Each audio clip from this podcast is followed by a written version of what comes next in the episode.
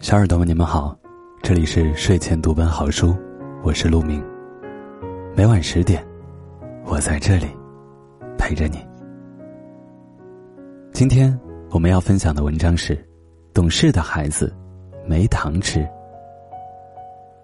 琪琪说起他的爆发，大概是到了高中的时候吧。那天，弟弟抢走了他的一个笔记本，如若平时，他也就给他了。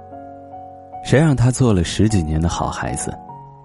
可这个笔记本是他喜欢的男生送他的生日礼物，他自己都舍不得用。但理由不能说，只能生拉着不给弟弟。于是便又是父母的一顿狂风暴雨，说着陈旧的那一套：“你怎么这么不懂事？你以前很乖的呀，不就是个本子吗？给弟弟就好了。”琪琪流着眼泪。不知道是委屈还是伤心，他叫嚷着：“我还要怎么懂事？我懂事了十几年，体谅的永远是别人。你们有没有想过，我也还是个孩子，我也有自己的脾气，我也想任性，可是，你们给过我机会吗？”那顿争吵过后，琪琪像变了个人，面对父母，他依旧是。别人家的孩子，不过不再是那个懂事的孩子，而是变成了叛逆的头疼少女。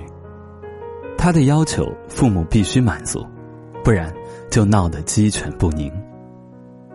我不想让妈妈失望，我是个懂事的孩子。说起小时候的自己，琪琪只有这一句。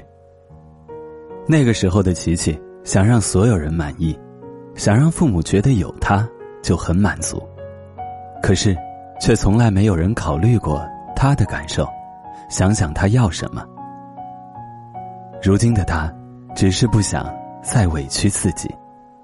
幼稚的想法，也不过是想引起父母的注意。听过无数个父母说过无数次同样的话：你要做个懂事的孩子，不能惹爸爸妈妈生气。你要做个懂事的孩子，才能惹人喜欢。你要做个懂事的孩子，所以你应该懂得谦让。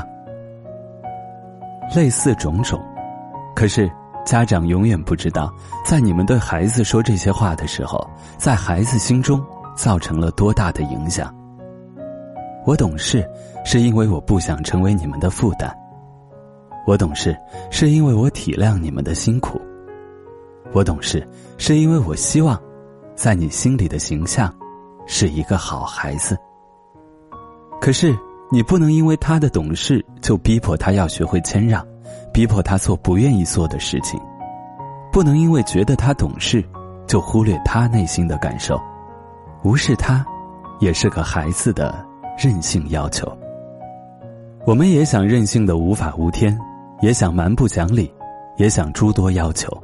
也想撒娇，也想上房揭瓦。然后，可以得到你们貌似责备，却是宠溺的关心，摸摸头或是一颗糖。可是，我们希望我们的好，我们的听话，我们的乖巧，更加可以被你们看见，然后可以得到那么一点点的关注和关心。毕竟，我所有的体谅，都是。因为你们，对呀，懂事的孩子其实没糖吃。